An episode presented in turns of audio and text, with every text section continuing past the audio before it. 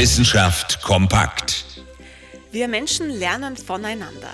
Das macht uns zu ziemlich schlauen Lebewesen, auch wenn so manches daran zweifeln lässt. Jedenfalls sind wir mit dieser Fähigkeit zum Lernen nicht alleine auf der Welt. Kakadus können das auch. Die weißen Vögel mit dem gelben Irokesenschnitt sehen nicht nur verwegen aus, sie sind auch sehr gelehrig. Ganz besonders natürlich, wenn es um die Futtersuche geht. Kakadus lernen, Mistkübel zu öffnen und darin nach Nahrung zu stöbern und sie bringen es ihren Artgenossen bei. Eine aktuelle Studie aus Australien zeigt, die Kakadus lernen das Öffnen von Mistkübeln voneinander.